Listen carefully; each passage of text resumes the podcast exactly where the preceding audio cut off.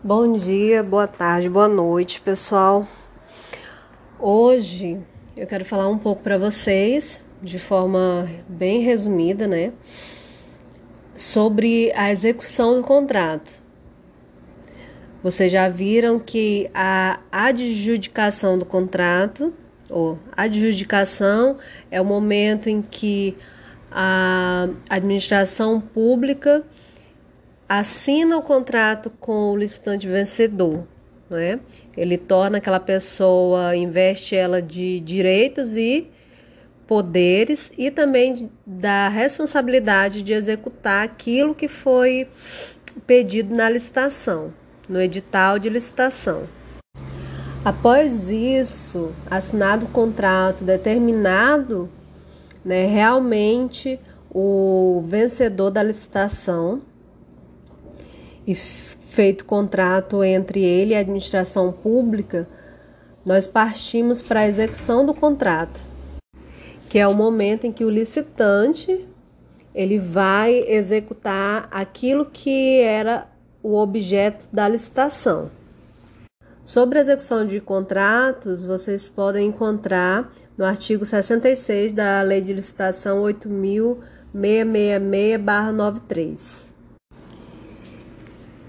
Então, o contrato ele deve ser executado fielmente pelas partes, tanto pela administração pública quanto pela empresa ganhadora, obedecendo tudo que estava no contrato assinado entre essas partes. A lei ainda diz que, é, caso haja inexecução do contrato, Ambas as partes podem responder em lei por isso. E ambas as partes podem responder por isso porque a administração pública é responsável por fiscalizar a execução do contrato. Então, quando um licitante ganha uma licitação e não executa o objeto do contrato, a administração pública também tem responsabilidade, porque ela deve obrigatoriamente estar acompanhando o trabalho do licitante vencedor. Durante a execução do objeto de licitação, o contratado ele deverá manter é, o que a lei chama de preposto ou seja, um representante para responder sobre as atividades executadas pela licitante. Esse preposto, que pode ser o proprietário da empresa ou pode ser outra pessoa designada pela, pela empresa, ele irá responder sobre tudo que a administração pública possa vir é, investigar durante a execução do contrato.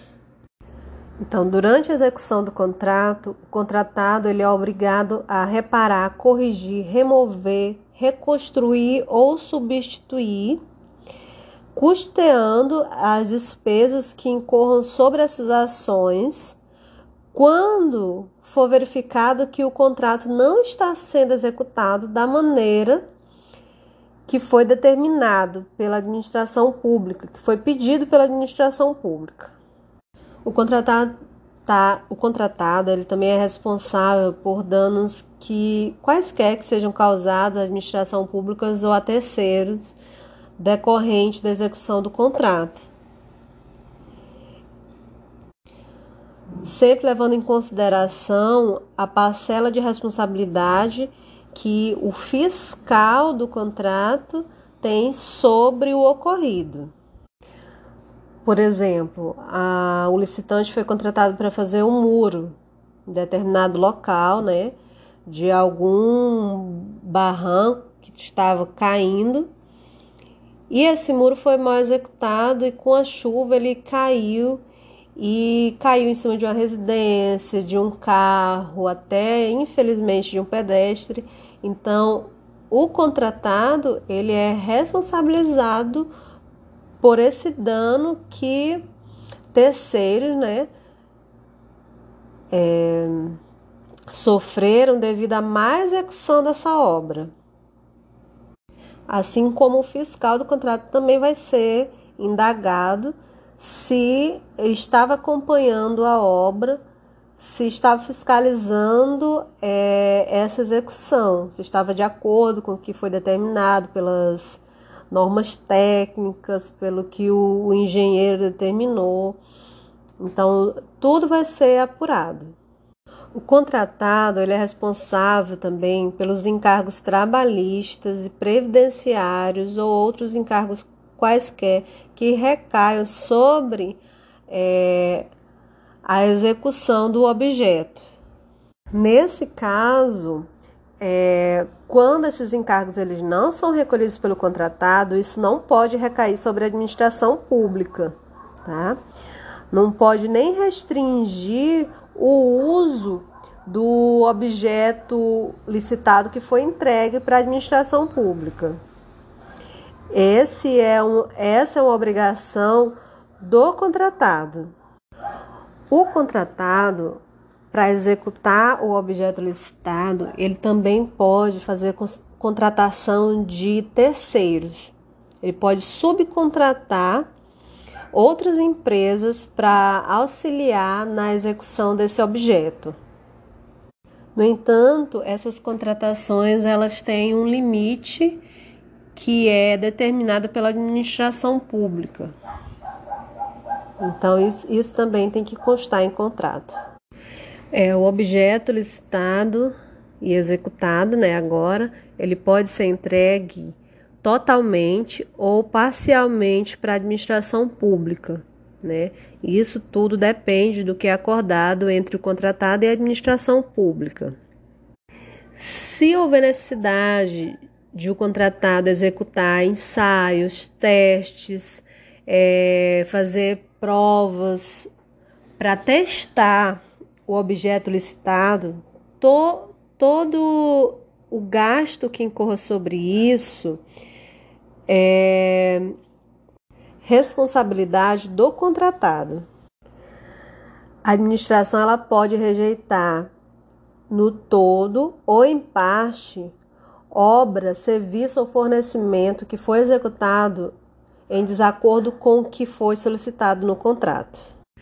Aqui, a partir do artigo 77, nós vamos falar um pouco sobre a inexecução e rescisão dos contratos que pode acontecer, né, depois de, do licitante contratado, pode ocorrer que ele venha a não executar o objeto ou durante a execução é, venha rescindir esse contrato.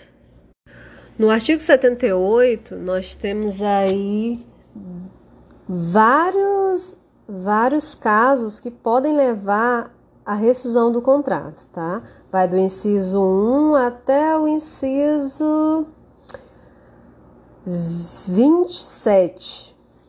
Eu vou citar aqui alguns para vocês terem noção, tá? Porque são muitos.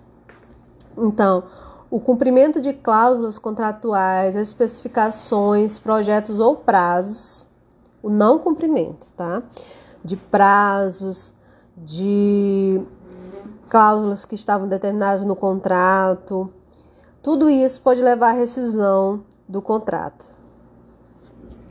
A lentidão do cumprimento da execução do objeto licitado pode levar à rescisão do contrato.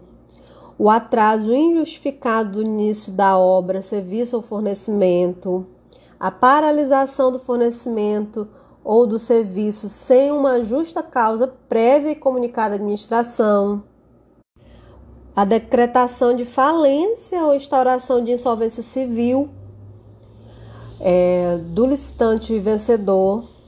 E aí, até aqui, nós citamos casos em que a responsabilidade é do contratado, né? Mas nós também temos casos onde o, o contrato pode ser rescindido por culpa da administração pública, tá?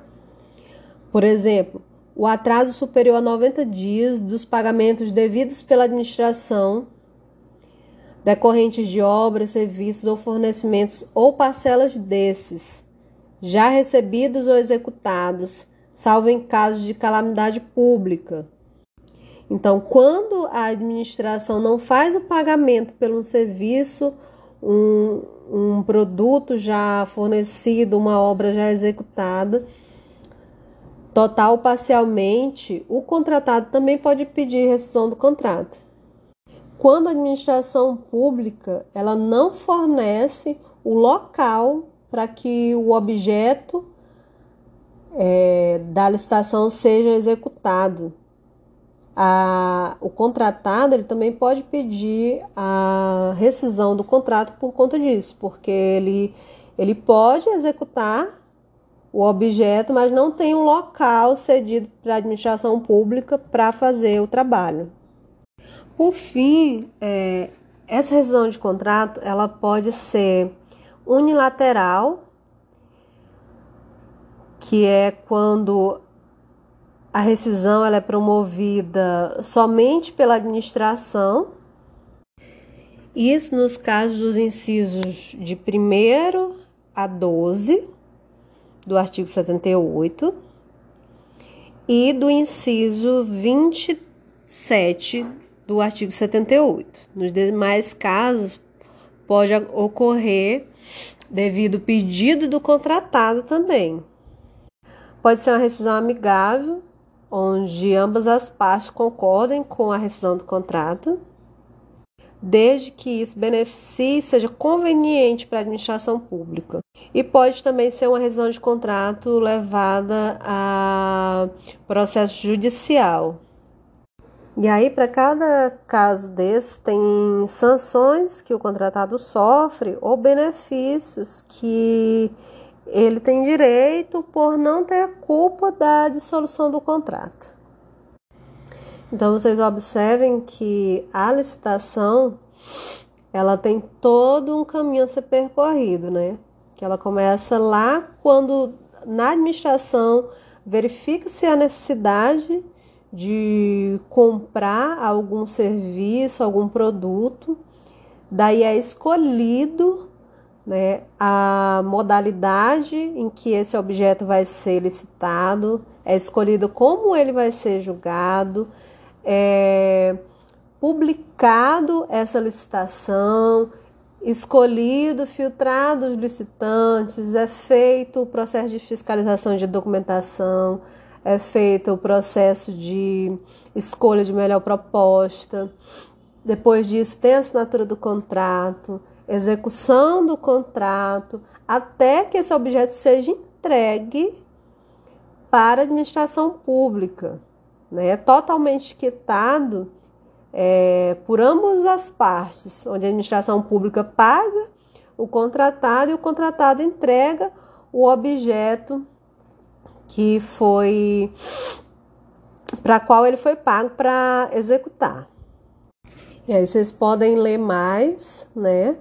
No documento que eu vou colocar para vocês no, no Classroom, a partir da seção 4 da Lei de Licitação 8.666-93.